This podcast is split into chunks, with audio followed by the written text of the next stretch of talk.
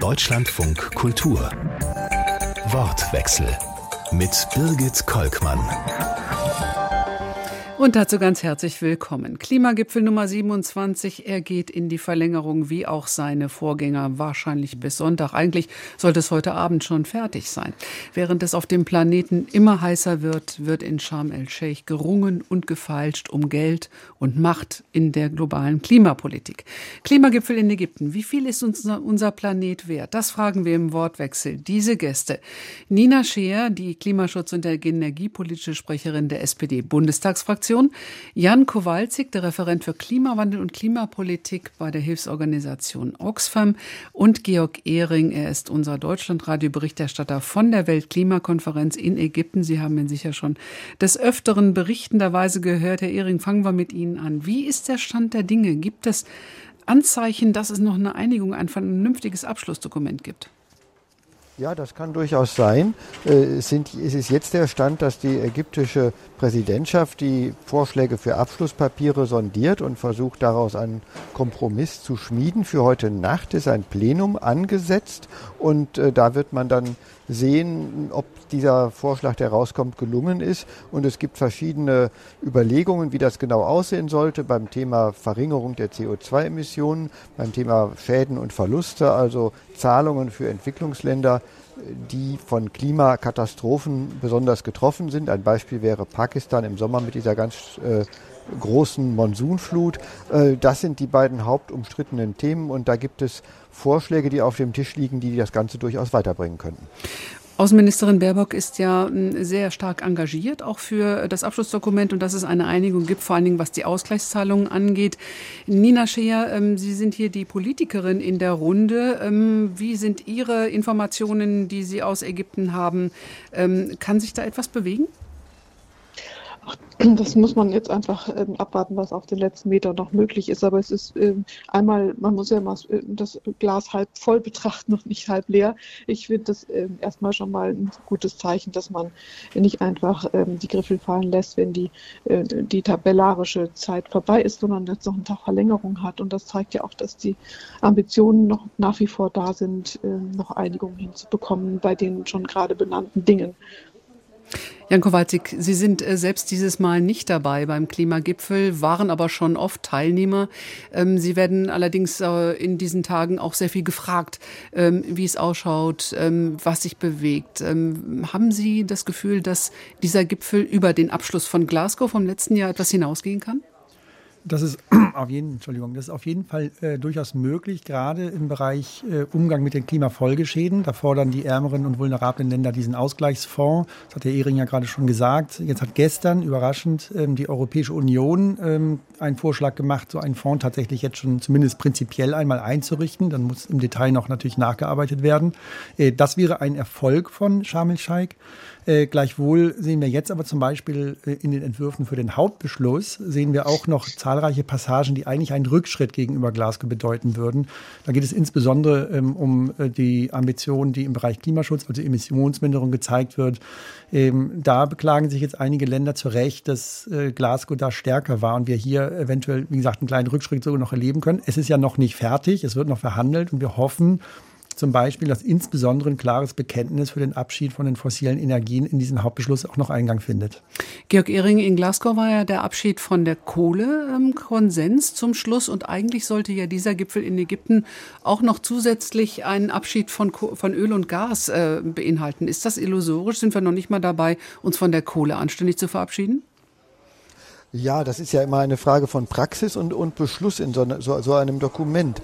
Äh, die, ich finde, es, es wäre sicherlich ein, ein, weitergehender Beschluss, wenn man jetzt auch noch Öl und Gas mit reinnimmt und äh, zu, äh, die Kohle verabschiedet. Wichtiger finde ich das, was in der Praxis passiert. Am, und das war am Rande dieser Konferenz. Da hat es wirklich deutliche Neuerungen gegeben mit diesen Energiepartnerschaften, dass halt in, äh, Schwellenländer, relativ reiche, entwickelte Schwellenländer, ähm, Unterstützung bekommen bei der, beim Ausmustern fossiler Energien, beim Aufbau erneuerbarer Energien. Da gibt es dann neue Klimaziele von Südafrika, von Mexiko, von Ägypten, künftig von Indonesien und weitere Länder sind da in der Pipeline.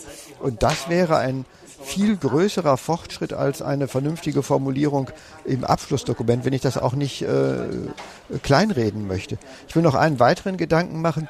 Wir haben eine unglaubliche Knappheit in der Zeit, bis äh, wir, in dem Dokument steht jetzt erfreulicherweise drin, dass die Emissionen bis 2030 fast halbiert werden müssen, um das 1,5 Grad Ziel in Reichweite zu halten. Und das heißt, wenn wir jetzt ein bisschen weitergehen als letztes Mal in Glasgow, dann reicht das bei weitem nicht. Wenn man den Klimaschutz ernst nimmt, muss man viel weitergehen. Und das sehe ich noch nicht. Nina Scher, Sie haben eben äh, bei Klimapartnerschaften kurz eingefügt, das ist wichtig. Ja, ich glaube auch, wir müssen uns ähm, ganz stark darauf konzentrieren, wie jetzt die Wege überhaupt aussehen können, die im Hier und Jetzt ein Umsteuern ermöglichen. Weil die besten Ziele helfen uns rein gar nichts, wenn die Umsetzungsschritte jetzt, äh, also die Umsetzungsschritte der Ermöglichung jetzt nicht sofort aktiviert werden oder ver ver verbessert werden. Und da sind die Partnerschaften etwas Gutes, ähm, eben gerade weil dadurch vor Ort etwas in Gang gesetzt wird. Aber es lenkt natürlich auch nochmal die Verantwortung auf die Handlungsebenen äh, im Sinne von äh, global denken und lokal handeln. Das ist ja eigentlich ein Grundsatz, der, äh, der, der, der gar nicht mehr Erwähnung bedarf, weil er so selbstredend und selbstverständlich ist. Aber genau an dieser Frage hakt es seltsamerweise ja auch häufig, dass eben dieses unmittelbare Umsetzen, äh, die, die Hemmnisse zu beseitigen, äh, die nach wie vor existieren, das können wir, kennen wir auch aus deutscher Sicht, auch aus europäischer Sicht, dass eben dies jetzt wirklich angegangen werden muss. Und das, da sind auch die Industriestaaten gefragt, äh, weil natürlich schon man darauf schaut, was machen denn die Hauptverantwortlichen? Fangen, ja, wir, doch ähm, mal, fangen ja. wir doch mal mit Deutschland an. Sie sprechen von Klimapartnerschaften, um zu ermöglichen, auch in ärmeren Ländern zu ermöglichen, klimaneutral zu werden. Deutschland versucht gerade eine Energiepartnerschaft zu machen mit dem Senegal, aber um neues Gas zu fördern. Das muss ganz klar sein, dass das immer nur eine Übergangszeit sein darf, ja, und dass äh, man hier nicht in etwas neu einsteigt, sondern tatsächlich nach wie vor auf dem Ausstiegspfad bleibt. Und insofern sind die Energiepartnerschaften immer im Schwerpunkt so auszugestalten, dass diese Länder, die hier in der Überbrückung auch mit Fossilen uns noch weiter beliefern werden, dass die nicht in eine Situation gebracht werden, in denen sie dann auf den fossilen Investitionen hängen bleiben. Wir wissen ja etwa aus dem Kohleausstieg, dass das äh, eine große Bürde für die Gesamtgesellschaft bedeutet, wenn man dann eben irgendwann ähm, aus der Energiegewinnungsform aussteigt, weil da enorme Investitionen irgendwann mal angeschoben wurden und man nie den Punkt erreicht, an dem man sagen kann, so jetzt hat sich's amortisiert, jetzt steigen wir aus, sondern das ist ein immer sich fortsetzender Prozess. Da braucht man dann enorm viele politische Entscheidungen, um oder eine, eine braucht man einfach mal die politischen flankierenden Entscheidungen, die das ermöglichen. Und das kann man ja nicht immer voraussetzen, dass es alles reibungslos verläuft. Also wenn man als aus deutscher und europäischer Sicht Angewiesenheit in Form eines einer Importabhängigkeit von fossilen Ressourcen jetzt im Raum hat für eine Übergangszeit, dann muss dann umso mehr unser Engagement in die Ermöglichung des Umstiegs auf erneuerbare Energien und den Ausbau erneuerbarer Energien in eben diesen Ländern, die uns hier helfen, umso stärker ausfallen, damit die eben nicht auf diesen Investitionen hängen bleiben. Herr Kowalczyk, für Sie ein Umweg, der nicht so nachvollziehbar ist? Ja, und zwar deswegen nicht, äh, da muss ich, muss ich doch noch mal widersprechen ein wenig, weil die, diese, diese Geschichte, dass Gas als Übergangslösung uns noch eine Weile helfen soll, ähm, das ist ja eine, das ist ein, ein Narrativ, eine Erzählung, die gerade sehr, sehr viel ähm, durch die Medien auch geistert, von Politikern immer wieder bemüht wird. Ähm, und dabei wird aber vernachlässigt, dass die Wissenschaft uns sehr klar sagt, das hat auch die Internationale Energieagentur noch mal vor der Klimakonferenz noch mal bestätigt, ist, neue Investitionen in neue fossile Infrastruktur steht absolut im Widerspruch zum 1,5 Grad Ziel. Ist was anderes, ob ich jetzt das russische Gas ersetze durch Importe von Gas, was woanders dann ist. Jetzt ist was anderes, als in neue Infrastruktur zu investieren. Denn diese Infrastruktur, und das hat Frau Scher ja auch gerade noch mal gesagt, die muss sich amortisieren. Da wird es, wird es Kräfte geben aus der Wirtschaft von Unternehmen, die schon dafür sorgen, sorgen werden, dass die Politiker dann nicht zu ähm, hart zugreifen, wenn sie dann diese fossile Infrastruktur wieder abbauen oder abschalten wollen wegen des Klimaschutzes. Das heißt, wir, wir die Investition in neue fossile äh, Struktur, ob das nun Flüssigterminals sind oder Gas vor den Küsten vom Senegal, ähm, die erzeugen neue Kräfte gegen den Klimaschutz. Und deswegen sind solche Sachen natürlich ganz gefährlich. Und dieses Gas als Übergangslösung, das schwingt auch schon wieder mit in diesem Abschlussdokument von der Klimakonferenz. Da ist, wie gesagt, es steht noch nicht drin, die Abkehr von den fossilen Energien als wichtigster oder wichtige Richtungsvorgabe, sondern da steht auch drin, ja, wir wollen die Erneuerbaren ausbauen, aber als Teil eines diversifizierten Energiemixes. Das heißt, da bleibt das Türchen offen für Gas, auch für neues Gas. Und das steht extrem im Widerspruch zum Pariser Abkommen, zum 1,5 Grad Ziel. Deswegen brauchen wir immer den Vorrang der Erneuerbaren bei allem.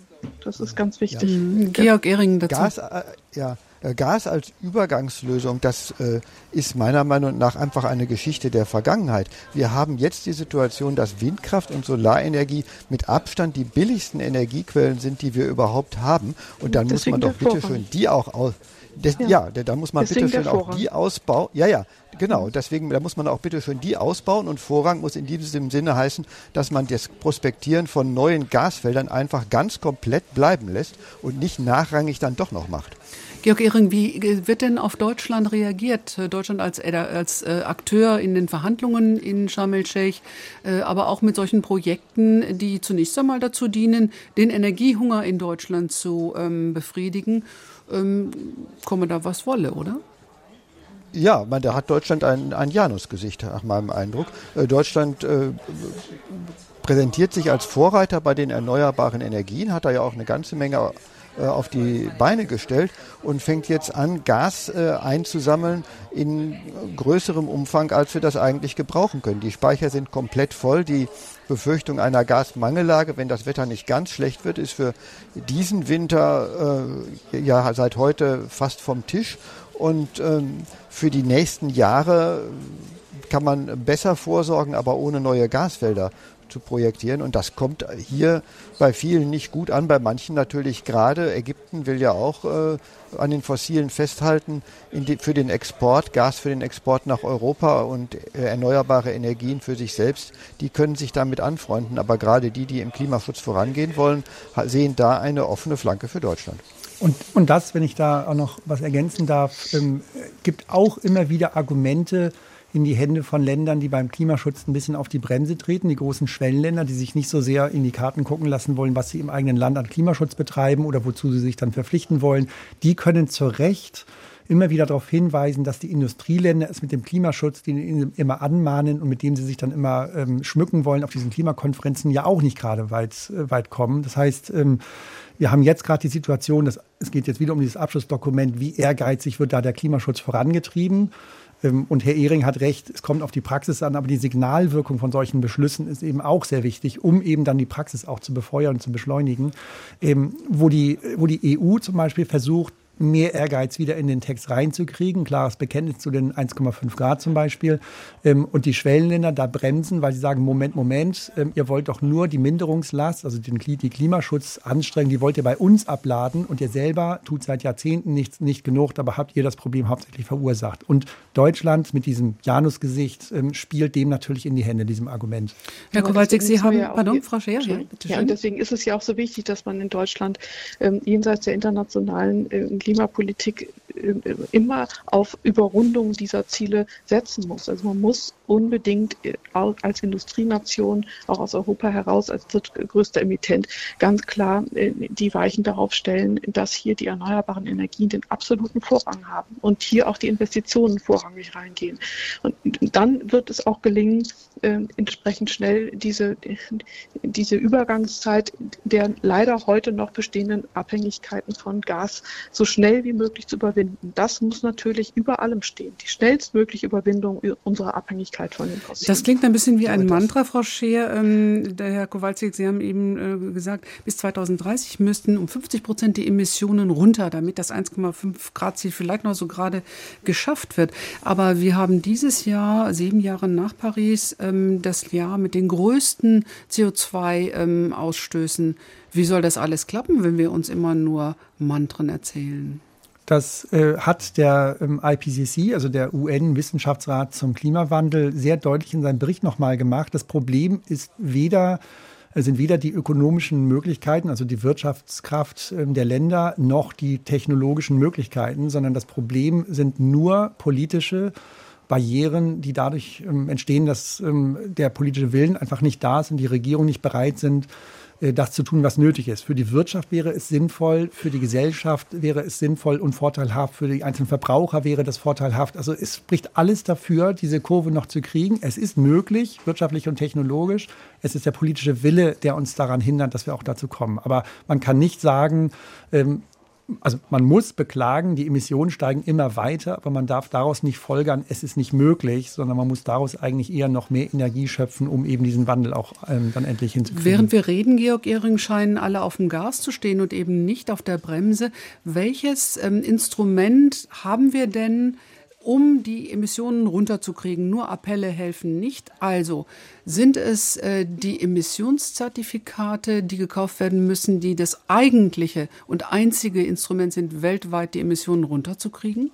Dass das was kostet? Nee, wir haben einen ganzen Instrumentenkasten. Die Europäische Union zeigt mit dem Emissionshandel, dass dieser Emissionshandel funktioniert. Man hat eine Obergrenze der Emissionen in den Bereichen, wo er gilt. Und äh, wer kein Zertifikat vorweist, darf zum Beispiel keinen Strom mit Kohle erzeugen. Und diese Zertifikate werden verknappt. Und es wäre gut, diese Zertifikate schneller zu verknappen. Das geht, dann könnte man das Klima auch schneller schützen.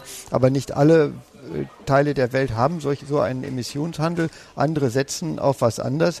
Äh, und diese Energiepartnerschaften, über die wir schon mal gesprochen haben, sind, ist ein weiteres ganz wichtiges Element, dass man sich, dass die Länder sich Ziele setzen beim Ausstieg aus der Kohle, äh, dass sie sich Ziele setzen beim Einstieg in Windkraft und Solarenergie und teilweise Geothermie und andere erneuerbare Energien und dass dafür Industrieländer, die das Problem verursacht haben, äh, auch in Entwicklungsländern und vor allem in Schwellenländern helfen. Diese äh, Energiepartnerschaften sind auch deshalb gut, weil sie Länder treffen, äh, oder Länder begünstigen, in denen die Emissionen nach wie vor steigen, äh, nämlich den, diese Schwellenländer und die aus eigener Kraft zu dieser Wende nicht in der Lage sind. Deswegen ist das wirklich ein ganz, ganz wichtiger Hebel, der jetzt neu aufgekommen ist. Und das ist für mich im Punkto Minderung der Emissionen der eigentliche Erfolg dieser Klimakonferenz. Die Abschlusserklärung, wie gesagt, ist wichtig, aber das ist noch viel wichtiger. Jan Kowalczyk von, ja. von Oxfam. Ja, dazu, ähm, weil Sie es gerade angesprochen haben, es geht ja nicht nur um die Energiepartnerschaften. Sie haben recht mit Ihrer Einschätzung, die teile ich auch, ähm, sondern es geht auch grundsätzlich um die Unterstützung, die die ärmeren Länder mit weniger Wirtschaftskraft oder mit, wo sie die Technologie noch nicht haben oder sie noch nicht marktreif ist, dass die die angemessene Unterstützung bekommen. Zu dieser Unterstützung gibt es eine prinzipielle Verpflichtung der reichen Länder im Pariser Abkommen. Ähm, und es gibt Zusagen, ähm, dass diese Unterstützung seit 2020 hätte sie eigentlich bei 100 Milliarden Dollar ähm, pro Jahr liegen sollen. Das tut sie nicht. Wir sind bei knapp 80 Milliarden. Das heißt, das Versprechen wurde nicht gehalten. Und äh, die ähm, Industrieländer haben jetzt gerade noch mal wieder versucht, aus dieser Abschlusserklärung eine stärkere Verpflichtung hinsichtlich der Erfüllung dieser Zusage noch mal wieder abzuschwächen. Also hier sind die EU jetzt, äh, schmücken sich die EU nicht mit mehr Ehrgeiz, sondern eher mit weniger Ehrgeiz, weil da, hier geht es darum, ob sie ihre eigenen Zusagen erfüllen und wie. Ähm, wohingegen die ärmeren Länder zu Recht darauf hinweisen, wir sind ja bereit für diesen Klimaschutz. Wir sind bereit, all diese Sachen zu probieren und, die, und uns klimafreundlich zu entwickeln, im Einklang mit dem Pariser Abkommen. Aber wir brauchen diese Unterstützung. Und das ist so wichtig, dass die Industrieländer da hier ihre Zusagen einhalten und natürlich auch ausbauen. Und da hakt es aber an vielen Ecken und Enden. Das klingt ziemlich unredlich. Das ist schon vor Jahren versprochen worden, in die Abschlusserklärung geschrieben worden, passiert trotzdem nicht, dass da äh, viele Länder, die da auch be wirklich betroffen sind, dass möglicherweise sie untergehen durch den steigenden Meeresspiegel, stinksauer sind, wenn gleichzeitig bei uns mal eben 200 Milliarden Sondervermögen rausgehauen werden fürs Heizen. Frau Scheer, hm, könnte die Politik sich da ein bisschen ehrlich machen? Gut, es wird auch eine ganze Menge jetzt in, von deutscher Seite jedenfalls auch in die Erfüllung dieses 100 Milliarden Ziels äh, äh, gegeben. Also das ist, äh, da finde ich, muss Deutschland sich nicht verstecken. Aber auch da, äh, ich wollte noch mal ganz kurz, wenn ich das, wenn ich das darf, noch mal darauf eingehen, äh, wie man es auch politisch hinbekommt, die Priorisierung richtig zu setzen. Und ähm, natürlich hat sich Deutschland und auch europäisch auf europäischer Ebene und man es ist seit seit langem in der Diskussion, dass man auch über einen Emissionshandel Emissionshandel einen Beitrag leistet. Und das, das ist ein fester Bestandteil der Klimaschutzpolitik. Allerdings müssen wir eben auch uns ehrlich machen, dass der Emissionshandel im Hier und Jetzt auch noch nicht genau diesen Umstieg schaffen wird, den wir jetzt, um die Abhängigkeit von Gas äh, hinzubekommen, äh, dringend brauchen. Und ich erlebe es auch aus der politischen Perspektive sehr häufig, dass wir ähm, nicht, nicht, nicht fokussiert genug sind äh, auf die Maßnahmen, die wir jetzt sofort brauchen und manchmal eben auch bestimmte Entscheidungen oder Auseinandersetzungen, Diskurse scheuen.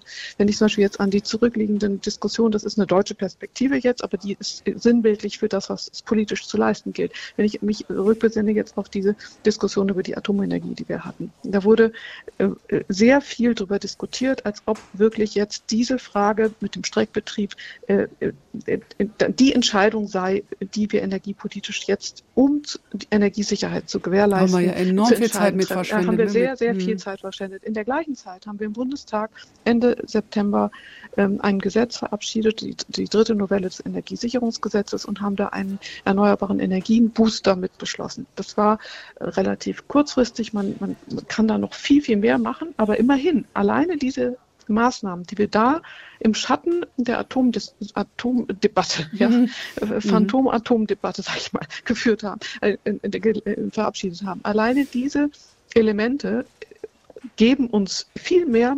Energiegewinnungsmöglichkeitsmöglichkeiten an die Hand, als wir jetzt mit diesem mit dem Streckbetrieb Sie haben bekommen, eben gesagt, ja? Frau Scheer, man, die Politik müsse sich schon ein bisschen mal mehr dahinter klemmen, was den Emissionshandel angeht. Da könnte man noch viel mehr machen. Georg nee, Ehring, Moment, Moment. Nicht Emissionshandel, ja. nicht Emissionshandel, äh, die unmittelbaren Umstiegsmöglichkeiten auf die erneuerbaren Energien. Ich habe den Emissionshandel gerade andersrum gerade herangezogen. Es wird okay. sehr viel über Instrumente geredet und dazu zähle ich hm. persönlich auch den Emissionshandel, der uns im Hier und Jetzt auch noch nicht so weit hilft. Das ist fester Bestandteil, so weit, so gut. Aber wenn wir jetzt wirklich auch mit Ausstrahlungswirkung in die Welt im Hier und Jetzt wirklich etwas leisten wollen als Industrienation, dann müssen wir es schaffen, den massiven Ausbau der erneuerbaren Energien anzukurbeln, Investitionssicherheiten hier zu schaffen äh, und da auch äh, Partnerschaften draus zu machen, Exporte daraus zu machen. Und wenn man bedenkt, dass wir bei der Solarzellenfertigung mal Weltmarktführer waren und, und inzwischen aus deutscher Perspektive 90 Prozent Importabhängigkeit von China haben, dann sehe ich in solchen Elementen eigentlich die herausragenden Herausforderungen, um letztendlich uns überhaupt zu befähigen, ausreichend Klimaschutz äh, jetzt zu können wir Jetzt können wir die vergangene Bundesregierung noch mal wieder schimpfen. Da waren Sie aber auch mit drin als äh, Sozialdemokraten. Die, ähm, äh, das ist diese Frage, wann uns die Weltmarktführerschaft abhandengekommen ist. Das ist noch unter Schwarz-Gelb zustande gekommen. Ich möchte jetzt aber keine Schuld Gut, auch da sitzen jetzt welche wieder in der Regierung. Zurück. Wissen Sie, ähm, ich frage mich, wenn wir deutliche Zeichen setzen wollen, äh, wo bleibt das Tempolimit in Deutschland? Dieser Bereich ist zum Beispiel aus dem Emissionshandel völlig rausgenommen. Also kann lustig weiter existieren. Das ist bekannt, dass wir eine Koalition zu dritt haben und dass man in Richtlinienkompetenz des Kanzlers, wie bei der Atomdebatte der, oder Phantomdebatte, wie Sie das sehen. Na gut, die Richtlinienkompetenz, ähm, die wird auch schon sehr, ja, das, das, das kann man nicht im luftleeren Raum einsetzen, so ein Instrument, sondern man hat ja nicht ohne, mhm. nicht ohne, äh, ohne Not einen Koalitionsvertrag. Und im Koalitionsvertrag haben sowohl die Grünen als auch die SPD es sehr bedauert, dass die Ziele, die wir beide in den, in den Regierungsprogrammen drin hatten, nämlich ein Tempolimit hinzubekommen, mhm. dass das nicht im, in dem Koalitionsvertrag verständigt werden konnte. Die Frage mit der Atomenergie ist etwas, was im Zuge der ähm, der, der Debatte sich ähm, verändert hatte und dafür musste dann eine aus dem laufenden Diskurs ein, eine, eine Verständigung gefunden werden. Georg Ehring in äh, Sharm ist das eigentlich ein Thema, dass Deutschland äh, nicht mal in der Lage ist, ein Tempolimit einzuführen und zumindest so auch ähm, nicht nur ein Symbol, sondern ein Zeichen zu setzen für echtes Energiesparen, Klimapolitik? Ja, das ist auf jeden Fall ist das ein fatales äh, Signal. Das ist, kam im, im Klimaschutzindex von, von German Watch und New Climate Institute äh, kam das auch äh, zu, zur Sprache. Die Verkehrspolitik in Deutschland ist rückständig. Äh, leistet überhaupt keinen Beitrag zum, äh, zum Klimaschutz. Und da ist für mich das Tempolimit wirklich ein Symbol, wenn man noch nicht mal eine kostenlose Maßnahme wie ein Tempolimit hinbekommt und dann über Geldmangel für andere Klimaschutzmaßnahmen äh, sich beklagt, dann sendet das das Signal aus, das kann doch alles gar nicht so schlimm sein mit der Energieknappheit und auch mit der, mit der Klimaerwärmung. Und ähm, Tempolimit ist etwas, was jeder gleich versteht. Äh, weil das aufs persönliche Verhalten auch ein, eine Folge hat. Bei vielen Menschen, die äh, nicht so schnelle Autos haben, übrigens macht es den Straßenverkehr deutlich entspannter, also ist auch was Positives. Und wenn wir im Unterschied zu allen anderen Ländern Europas das noch nicht mal hinkriegen, dann ist das einfach nur peinlich. Also da, wenn ich da noch kurz was ergänzen darf, das genau das ist das, ist eine. Ähm, und es ist ja auch schon etwas seltsam oder sehr bedauerlich, dass dieses Tempolimit ähm, gegen den kleinsten Koalitionspartner nicht durchgesetzt werden kann. Das ist völlig unverständlich eigentlich, warum das, äh, warum das nicht funktioniert. Wieso lässt man sich da so vor sich, äh, lässt man sich da so vor, äh, vor, äh, so ja, entlangtreiben?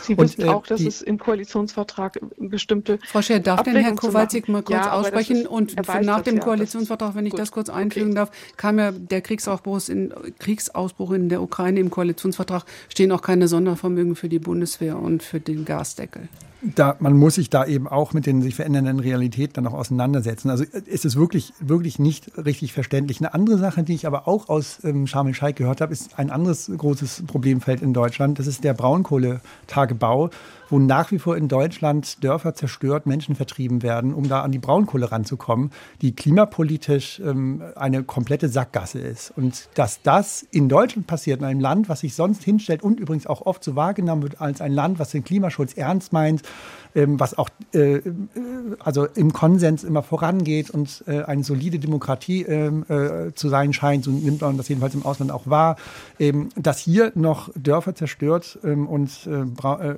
oder abgebaggert und Menschen vertrieben werden, das stößt auf großes Unverständnis. Sie fragen sich sowas in Deutschland, Sie erwarten das von anderen Ländern, ähm, wo mit den Menschen oder den Bedürfnissen der Menschen anders umgegangen wird, als das hier der Fall ist. Aber dass das in Deutschland immer noch so eine Baustelle ist und immer noch passiert, ähm, da habe ich auch Rückmeldungen bekommen über, aus Sharm el-Sheikh indirekt, ich bin ja selbst nicht vor Ort, ähm, dass das so Dinge sind, wo die, wo die Menschen also aus anderen Ländern, Delegationsmitglieder aus anderen Ländern tatsächlich sich wundern, wieso passiert sowas in Deutschland? Wieso solche Dinge würden, hätten wir hier nicht erwartet? Darf ich darauf antworten? Gerne. Ja, gut. Ähm, ich möchte überhaupt nicht schönreden, wenn hier nach wie vor äh, Braunkohletagebau stattfindet, äh, wenn wir doch alle wissen, dass natürlich äh, klimapolitisch äh, so viel wie möglich Kohle in der Erde bleiben muss. Wir haben eben einfach leider über die letzten Jahre es nicht geschafft, noch schneller auf erneuerbare Energien umzusteigen. Da hat es auch Rückschritte gegeben und das, da arbeiten wir auch unter Hochdruck daran, diese Rückschritte ähm, äh, zu, äh, zu revidieren beziehungsweise jetzt verschleunigt voranzukommen. Aber es gehört soweit auch dazu, dass wir äh, mit der Koalition in, in, in idealerweise auf 2030 den Kohleausstieg vorziehen wollen und jetzt gerade aktuell auch äh, in einem Verhandlungsprozess stecken, immerhin schon mal fürs Rheinische Revier dieses äh, hinzubekommen. Eben, und, und daran hängt dann auch, dass Dörfer erhalten bleiben, die noch mit der alten Gesetzeslage nicht erhalten blieben, geblieben wären. Also insofern ist das in dieser Pauschalität ohne jetzt irgendwas schönreden zu wollen, aber in dieser Pauschalität ja auch nicht ganz korrekt, sondern hier bewegt sich etwas in Deutschland. Mhm. Georg äh, Ehring, ähm, groß gefeiert wie ein Popstar Lula da Silva auf dem Klimagipfel in Sharm el-Sheikh. Ähm, er möchte den Regenwald, äh, die Rodungen wieder stoppen, wieder zurückführen äh, auf ein besseres Niveau. Ich glaube, es wird auch ziemlich Zeit, weil da ein Kipppunkt naht. Wenn man dorthin zeigt, ähm, nicht nur den Regenwaldabbau in Brasilien, sondern auch in Indonesien, zeigen wieder mehrere Finger auf einen zurück. Warum wird er abgeholzt? Weil dort Dinge produziert werden, die hier in Europa in den Industriestaaten enorm verbraucht werden. Für das Fleischessen, für Palmölproduktion bis hin zu Biosprit wird. Ähm, wie wird das diskutiert in Ägypten auf dem Gipfel? Ja, das wird am, am Rande diskutiert, auf Foren. In, es gibt Umweltgruppen, äh, die sich dafür stark machen für eine äh, Schonung des Regenwaldes und äh, da wird, wird durchaus the thematisiert, wofür die Produkte, die äh, aus dem gerodeten Regenwald dann exportiert werden, äh, verwendet werden. Also beispielsweise Umstellung der Ernährung ist hier durchaus ein Thema. Äh, es gab einen Tag für naturbasierte Lösungen, wo es auch stark um den Regenwald ging. Und ähm, ja, Deutschland ist in der Hinsicht, könnte in der Hinsicht auch einiges mehr tun. Also beispielsweise die Mehrwertsteuer. Die Mehrwertsteuer ist äh, bei Milch, bei Fleisch äh, ermäßigt, bei pflanzlichen Alternativprodukten zum Teil nicht. Äh, das ist äh, nach meiner Ansicht äh, erstmal kontraproduktiv klimaschutzmäßig und es ist eine Lobbyunterstützung für die Landwirtschaft, die eben von Tieren stark lebt. Kommen wir nochmal auf das Thema Hilfen für die Klimaanpassung und für den Klimawandel in den ärmeren Ländern des globalen Südens, die besonders betroffen sind. Herr Kowalczyk, ähm, da ähm, wird jetzt sehr darum gerungen, dass die Gelder, die versprochen sind, auch wirklich einmal fließen. Ich denke mal, sie müssten wahrscheinlich auch aufgestockt werden und vor allen Dingen, wer zahlt in den Fonds, den ja die EU auch vorgeschlagen hat. Dreh- und Angelpunkt in diesem Falle China? Zumindest ähm, gehört China zu den Ländern, die erstmal großen Widerstand zeigen, wenn es darum geht, um die Frage, ob sie tatsächlich auch in so einen Fonds einzahlen ähm, sollen. Die wollen ja jetzt selber gerne Entwicklungsland sein, ne? Ja, aber sie sind zum Beispiel schon aus der, also sie sind, sehen sich als Entwicklungsland, das ist richtig, zumindest im Rahmen dieses äh, Klimaregimes. Da gibt es ja die Unterteilung zwischen Industrie- und Entwicklungsländern, da gibt es dazwischen sozusagen nichts. Ähm, äh, aber sie erkennen an, dass sie. Ich nicht, dachte, dazwischen wären die Schwellenländer. Ja, aber in diesen Verhandlungen im Pariser Abkommen wird unterschieden zwischen Industrie- und mhm. Entwicklungsländern. Okay. Da gibt es eben diesen, diesen, diese dritte Gruppe oder mhm. noch mehr Gruppen Wusste ich ähm, nicht. nicht. Okay. Wäre wahrscheinlich sinnvoll oder mhm. sinnvoll gewesen, aber war natürlich auch, das wäre in Paris damals nicht möglich gewesen aus, aus verschiedenen Gründen. Äh, aber China zum Beispiel äh, hat auch schon immer ziemlich deutlich gemacht, es erwartet eigentlich nicht, dass es selber auch Empfänger von Klimahilfen ist aus dem reichen globalen Norden. Das weiß China, dass das nicht ähm, realistisch ist und das erwarten sie auch gar nicht, das brauchen sie auch nicht. Die Finanzkraft Chinas, ähm, um für sich selbst zu sorgen, ist natürlich da, das ist ja auch kein Geheimnis. Ähm, bei diesem Fonds geht es ähm, um die Bewältigung von Klimafolgeschäden infolge Folge der Klimakrise. Also wenn man sich an den Klimawandel einfach nicht mehr anpassen kann, weil der Meeresspiegel steigt, weil die Inseln komplett verschwinden oder weil ein Landstrich komplett austrocknet, dann kann man da auch keine Bewässerungssysteme mehr installieren, sondern dann ist Landwirtschaft einfach gar nicht mehr möglich. Und Lebensgrundlagen müssen anderswo wieder aufgebaut werden. All das kostet Geld. Äh, und dieser Fonds soll solche Sachen dann machen oder möglich machen. Ähm, und die EU hat sich bereit erklärt, so einen Fonds einzurichten, aber gesagt, dann wollen wir aber auch, dass andere äh, Länder mit hohem Einkommen auch einzahlen. Und da muss man da genau hinhören, weil Länder mit hohem Einkommen, das heißt hohes Pro-Kopf-Einkommen, dazu gehört zumindest nach der Definition der Weltbank China gar nicht dazu. Also China ist eigentlich gar nicht das Land, von dem die EU jetzt erwarten würde, dass sie da einzahlt. Zumindest wenn High-Income-Countries, also Länder mit hohem Einkommen, nach diesen Weltbankdefinitionen halten würde. Das würde aber schon heißen, dass Länder wie Saudi-Arabien, Katar, äh, auch Südkorea, Chile übrigens auch, äh, dass die dann eben schon einzahlen würden. Da spricht an sich auch nichts dagegen. Man Aber die Chilen wollen auch nicht, ne? Naja, es gibt, das Problem ist, es gibt, äh, es gibt eben immer noch diese Zweiteilung der Welt in Industrieländer und in Entwicklungsländer. Und die Logik ist, die Industrieländer zahlen, die Entwicklungsländer bekommen. Jetzt verändert sich die Welt natürlich. Also Länder ähm, entwickeln sich, das Pro-Kopf-Einkommen steigt, auch die Emissionen steigen vielleicht. Und man kann mit Fug und Recht dann sagen, irgendwann überschreiten auch Entwicklungsländer die Schwelle, dass man sagen würde, ihr seid mit eurer Verantwortung und eurer Wirtschaftskraft vergleichbar zu Industrieländern, dann könntet ihr euch auch so verhalten, wie die Industrieländer es tun und dann werdet ihr auch gefragt, da einzuzahlen. Aber formal ist es im Pariser Abkommen klar geregelt, nur die Industrieländer haben eine Verpflichtung, alle anderen sind eingeladen, freiwillig auch dazu beizutragen. Und bei diesem Fonds erwartet jetzt die EU, dass hier diese Zweiteilung insofern aufgehoben wird, als dass von vornherein klar ist, dass da die Geberbasis dann auch erweitert wird. Und das ist natürlich ein Knackpunkt, wo jetzt die vulnerablen Länder sagen, wir wollen diesen Fonds, mhm. aber dann zum Beispiel die Schwellenländer sagen, Moment, aber nicht mit einer Erweiterung der Geberbasis. Und hier ist die Gefahr, dass diese Teilung oder diese, diese, diese ähm, Spaltung der Entwicklungsländer letzten Endes für, die, für den Abschluss der Klimakonferenz nochmal zum Problem wird. Genau, das ist ja dann nochmal der Knackpunkt. Ja. Georg Ehring, wie ist denn zu erwarten äh, nach dem äh, Gespräch von Biden und Xi ähm, beim äh, G20-Gipfel? sollen ja sozusagen Minuten später die Delegationen in Ägypten wieder angefangen haben, miteinander zu äh, verhandeln. Kommt da wieder Bewegung ins Spiel und ist da hm, China sozusagen hinter den Kulissen noch ein ganz anderer wichtiger Akteur, auch wenn sie nicht zahlen wollen? Ja, das schon. Ich wollte ganz gerne noch einen kurzen Schlenker machen zu Brasilien. Lula da Silva hat versprochen, äh, armen Ländern zu helfen, also nicht nur die Entwaldung im Amazonas bis 2030 zu stoppen, sondern auch armen Ländern in Afrika zu helfen. Er hat diesen Fonds nicht erwähnt, sondern hat das allgemeiner formuliert. Und wenn Brasilien sozusagen auf den Kreis der freiwilligen Geberländer geht, dann kann man äh, äh sagen, das ist auch ein Signal für China, die wollen Supermacht sein, äh, dass sie äh, sich auch nicht gleichzeitig mehr als Entwicklungsland verstehen können. Das ist dann auch irgendwie eine Frage der Selbstdefinition. Es war direkt nach dem ähm, äh, Gespräch von Biden und Xi, dann zwischen den beiden Chefunterhändlern, äh, Kerry für die USA und Xi für, für China, äh, Gespräche.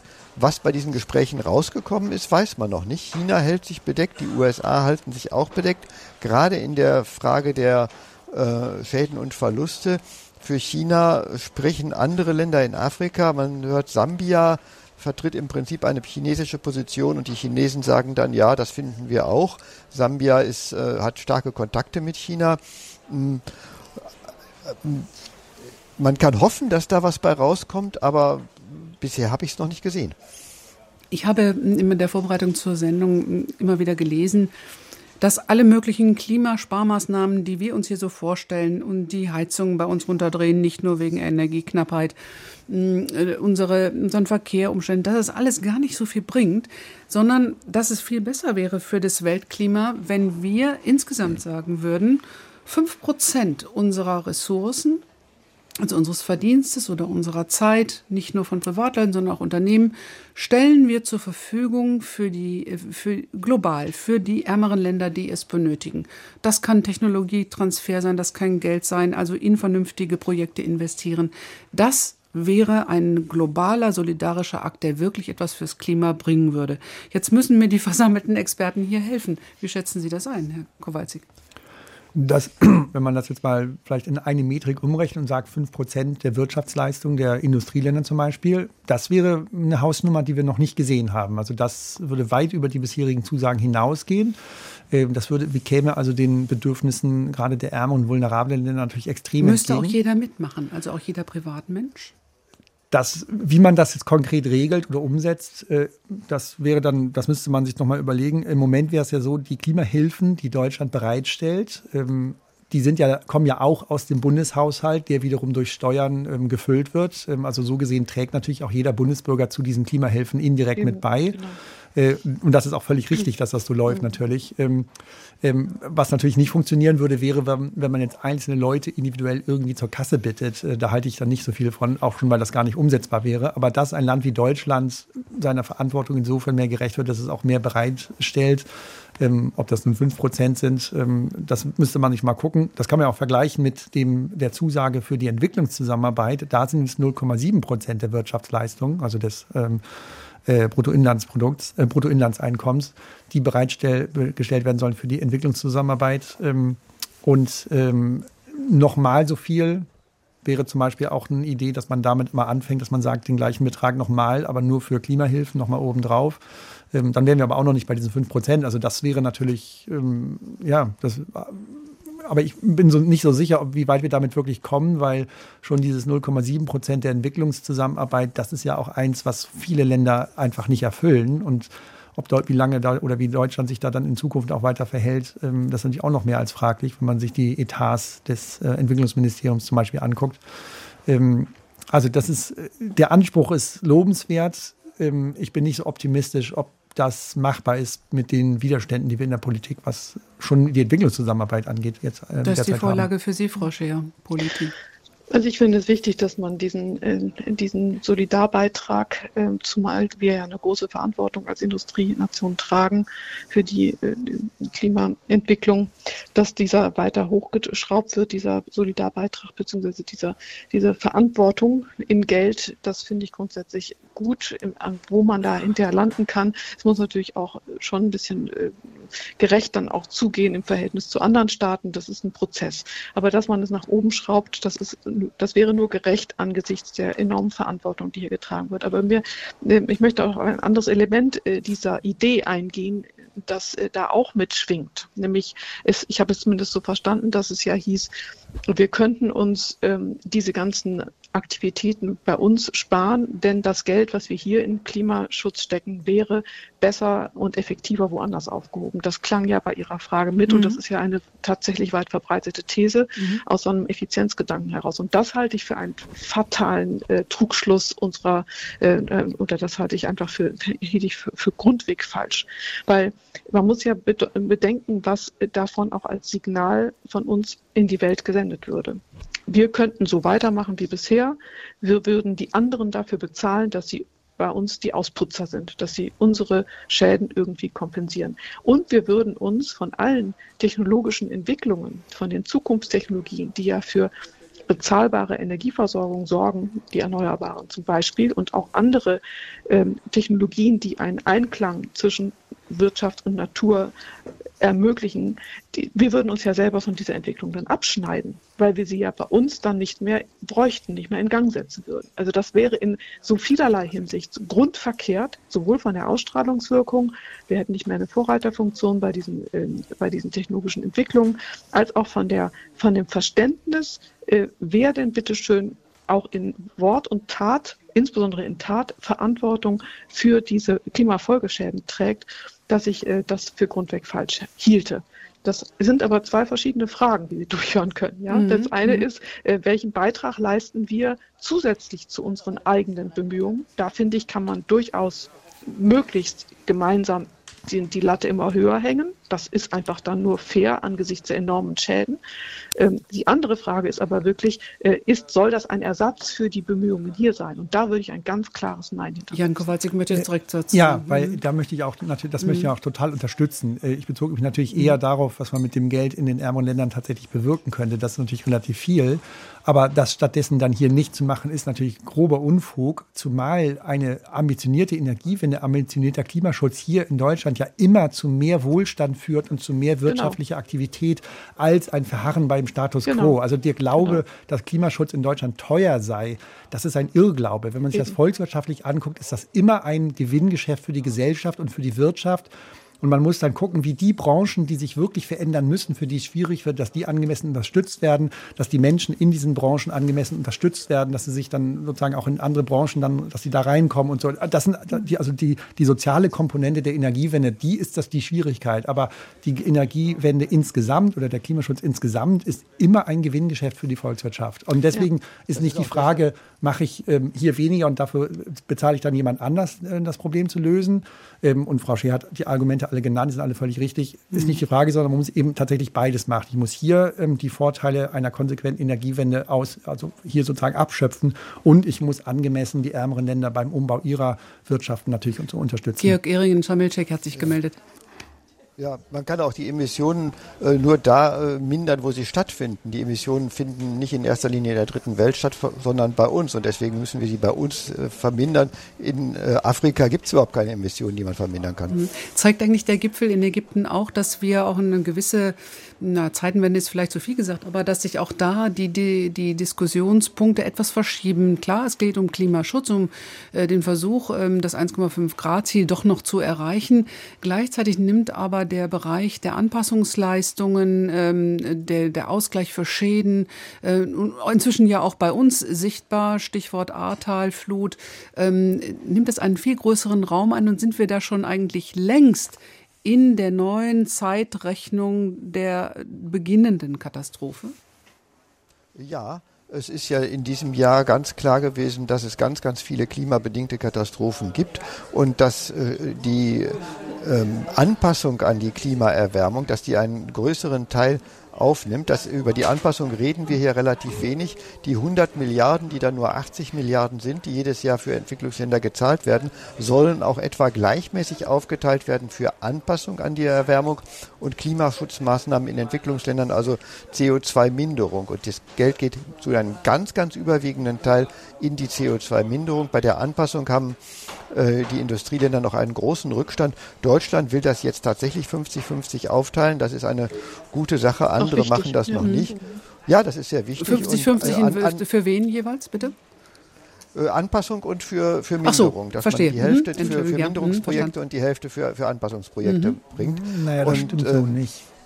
Also, ah, ja, dann nee, schnell das, dazu. Das, ganz schnell in die Details. Das sind die Haushaltsmittel, die verteilt Deutschland hälftig auf Anpassungen und Minderungen. Aber wenn man die Kredite, die, Deu die Klimakredite, die Deutschland ja auch noch leistet, die einen wesentlichen Teil der deutschen Klimahilfe nämlich ausmachen, dann ist das Verhältnis zwischen Anpassung und Minderung ähnlich schief wie insgesamt äh, bei den Industrieländern. Also der groß überwiegende äh, Anteil geht in die Minderungsmaßnahmen. Mhm. Herr Gehr, ja, Herr gut, aber das hat ja auch mit der, mit der, aber das ist ja auch, das liegt ja auch ein bisschen in der Natur der Sache. Ne? Also das Geld, was unmittelbar fließt, das muss bereitstehen, wenn dann eben solche Flutkatastrophen anstehen und dann eben auch ähm, reagiert werden kann. Hingegen, wenn es um Partnerschaften oder wenn es um, ähm, um, um Projektfinanzierung und dergleichen geht, dann ist es natürlich wichtig, dass in den Staaten geholfen wird, dass sie, dass wir alle gemeinsam und eben auch diese Staaten sich ähm, klimafreundlich äh, beziehungsweise klimaneutral in ihrer Wirtschaft einrichten können und die Wirtschaft entsprechend ausrichten können. Mhm. Also wir haben uns ja, im, im Anpassung. Pardon? Pardon, Georg Gering. An, Anpassung ist aber auch nicht Fluthilfe und Nothilfe. Das ist Bewältigung von Schäden und Verlusten. Das ist ein mhm. dritter Topf, der ja jetzt aufgemacht der dritte werden der, soll. Ja, da hat Deutschland ja, ja eine führende an, Rolle eingenommen. Das wollte ich noch mal genau, betont haben. Äh, ja. ja. Anpassung äh, heißt, das äh, übersetzt man immer mit Deichbau und künstliche Bewässerung mhm. in Entwicklungsländern. Es kommt jetzt raus, dass gestörte Lieferketten international auch eine große Rolle spielen und dass da die Industrieländer auch betroffen sind, ähm, dass man da einfach widerstandsfähiger wird, dass man für Schocks, die dadurch entstehen, dass irgendwo eine Missernte klimabedingt äh, entsteht, möglicherweise auch gerade im eigenen Land, dass man davon nicht sofort umkippt als Staat. Äh, mhm. Das sind Mittel für Anpassung und je stärker die Klimaerwärmung voranschreitet, je weniger Erfolg wir mit dem Klimaschutz selber haben, desto teurer wird die Anpassung und das heißt immer, Anpassung kann nur finanziell äh, getragen werden, wenn man die Erwärmung selber auf 1,5 Grad beschränkt. Herr Ehring, äh, Sie sagten gerade, das ist der dritte Topf, nämlich die Verluste und Totalschäden, die dann zu bezahlen sind. Kann es sein, das haben Sie gerade schon so ein bisschen angedeutet, dass wir, wenn wir nicht wirklich vernünftig weitermachen und die Emissionen runterkriegen, äh, dass wir dann nur noch mit Schäden beschäftigt sind und sozusagen immer nur noch hinterherkehren, um das Allerschlimmste zu verhindern, sprich, dass Menschen irgendwie noch überleben können auf diesem Planeten? Ja, das wäre ein Worst-Case-Szenario. Johann Rockström, der Chef des Potsdam-Instituts äh, für Klimafolgenforschung, hat das auf die äh, Formel gebracht, äh, 1,5 Grad ist äh, keine Empfehlung oder äh, keine Entscheidung, sondern es ist eine Grenze. Wenn wir darüber kommen, dann ist die Anpassung zum Teil auch vergeblich. Dann werden Länder unbewohnbar und können sich nicht mehr anpassen. Und ähm, ich hoffe ja doch, wenn der, die Klimaerwärmung schlimmer wird, was ja abzusehen ist mit dem nächsten El Niño-Ereignis, das äh, kommt irgendwann bestimmt in den nächsten Jahren, dann haben wir plötzlich die 1,5 Grad Marke geknackt und dann sehen wir, dass äh, auch die Schäden und Verluste und äh, Anpassungsbedürfnisse sehr viel größer werden, dass das dann auch dazu führt, dass wir uns bei der Minderung selber beeilen und das Geld nicht aus den Mitteln nehmen, die wir eigentlich für Minderung vorgesehen hatten. Man hat also, immer den Eindruck, Herr Kowalczyk, 1,5 Grad, das ist, das wäre dann noch so angenehm, aber das stimmt gar nicht, das ist auch schon die volle Katastrophe. Ja, also wir sind da schon mittendrin. Ähm, die, also die, die, die extremen Überschwemmungen in Pakistan zum Beispiel, die werden auch dem Klimawandel zugeordnet. Man kann es nicht immer ganz eindeutig sagen, aber man kann ausrechnen, wie wahrscheinlich wäre so eine Überschwemmung gewesen, ohne was wir am Klimawandel jetzt schon haben, versus äh, wie die Situation jetzt ist. Ähm, und kann das also so halbwegs zuordnen. Ähnlich ist es auch bei den Überflutungen im Ahrtal. Ähm, wir sind jetzt bei knapp 1,1 Grad globaler Erwärmung im langjährigen Mittel und ähm, sehen jetzt schon in vielen Ländern Klimafolgeschäden, die sich nicht mehr vermeiden lassen, weil die Anpassung nicht mehr möglich ist. Also jetzt schon jetzt finden wir Umsiedlungsprojekte bei kleinen Inselstaaten. Schon jetzt stellen wir äh, verändern sich die Ernteerträge in vielen Ländern, wo es halt vermehrt zu Trockenheiten kommt, wo vielleicht nicht insgesamt weniger Regen fällt, aber der Regen konzentriert darunter kommt. Also erst ist es zu trocken und dann kommt die Überschwemmung. Ähm, das sehen wir alles jetzt schon. Das kommt nicht erst bei 1,5 Grad, aber wichtig ist ähm, also und deswegen ist es so wichtig, dass man sagt, es geht um wirklich jedes Zehntel Grad. Also alles, was wir vermeiden können, äh, ist, äh, hilft uns, die Klimafolgeschäden in Zukunft, gerade in den Ländern mit, mit, mit hoher Armut, ähm, den benachteiligten Ländern mit geringem Einkommen, äh, dauert die Klimafolgeschäden möglichst gering zu halten, weil ähm, die Menschen natürlich da extrem betroffen sind und wenig Möglichkeiten haben, sich auch selbst zu helfen oder, aus, äh, oder durch Anpassungen äh, resilienter zu werden. Das ist hier in Deutschland alles noch nicht so ein Riesenproblem, aber dort eben jetzt schon. Und die 1,5 Grad Grenze ist dann vielleicht die Grenze, wo man sagen würde, bis dahin kriegen wir die Katastrophe noch halbwegs oder können wir sie noch halbwegs beherrschen, aber ab dann wird es so richtig ungemütlich und zwar im globalen Maßstab. Mm, Georg Ehring, ähm, das ist die 27. Äh, Klimakonferenz der Vereinten Nationen. Über 30.000 Leute sprechen da miteinander. Weiß gar nicht, wie das läuft, okay. Ähm, äh, hat, denn, hat denn dieses ähm, Verhandeln über die vielen Jahre, dieses viele Sprechen, schon etwas gebracht? Also wir, wir haben weiter Klimaerwärmung, aber wäre es noch viel schlimmer, wenn dieses Thema nicht so auf der politischen Agenda wäre? Ja, das hat was gebracht. Der, es gibt den Climate Action Tracker, äh, der wird, rechnet immer wieder aus, wo stehen wir denn unter der Bedingung, dass alle Klimazusagen erfüllt werden, unter der Bedingung, dass die wolkigsten Versprechen auch noch mit einberechnet werden. Und dieses Szenario, alle halten das, was sie versprochen haben, aber tun auch nicht mehr.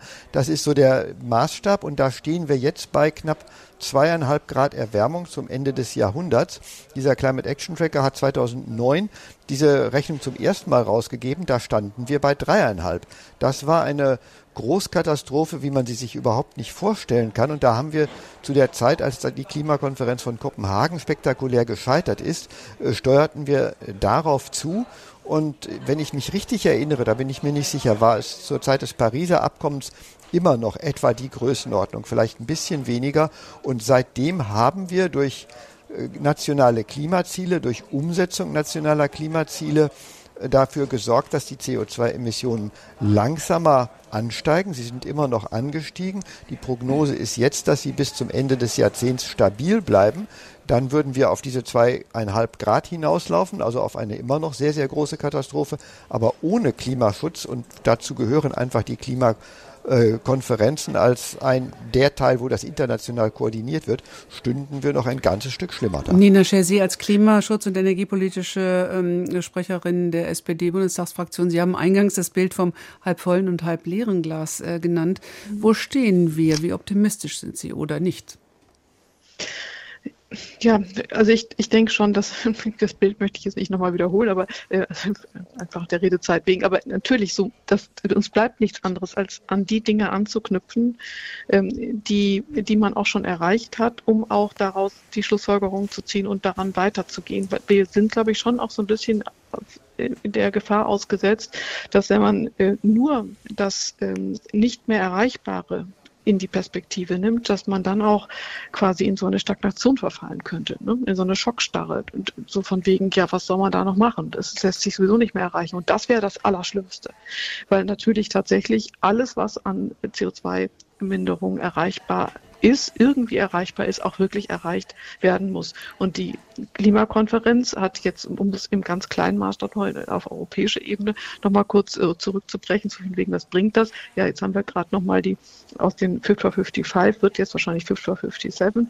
Ähm, da, also natürlich hat das dann immer nochmal, dann gibt es nochmal einen Push, mhm. aber wir dürfen dann auch nicht äh, da stehen bleiben und sagen, okay, die Zielnummer wurde geändert und damit ist alles gut, sondern ich, ich persönlich sehe einen großen Mehrwert in den und den und das, die Werthaltigkeit in den äh, Klimakonferenzen auch darin, sich immer wieder zu vergegenwärtigen, wo stehen wir, wo sind die, wie sind die Schwierigkeiten sortiert, wo sind die Verantwortlichkeiten sortiert, aber der eigentliche Klimaschutz, der muss in den Umsetzungsschritten stattfinden. Mhm. Und das darf man natürlich bei all dem überhaupt nicht aus dem Auge halten, nicht die Hände in den Schoß, sondern jetzt, das sind quasi die Arbeitsaufträge, die man bei den Klimakonferenzen bekommt. Jan Kowalczyk, die Umsetzungsschritte. Ja, Jan Kowalczyk, Sie ähm, sind für eine der weltweit größten Nothilfe- und Entwicklungsorganisationen für Oxfam ja lange tätig.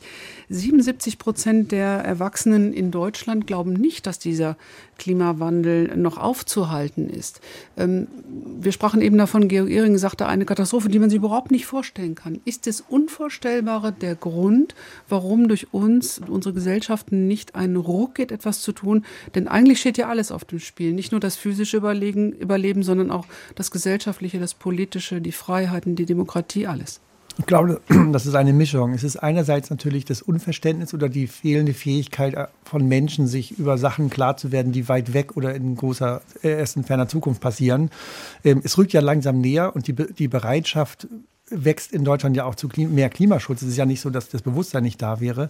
Aber erstens, äh, die, das Problem ist im Moment noch weit weg. Man glaubt, man kann es vielleicht vermeiden, indem man es ignoriert.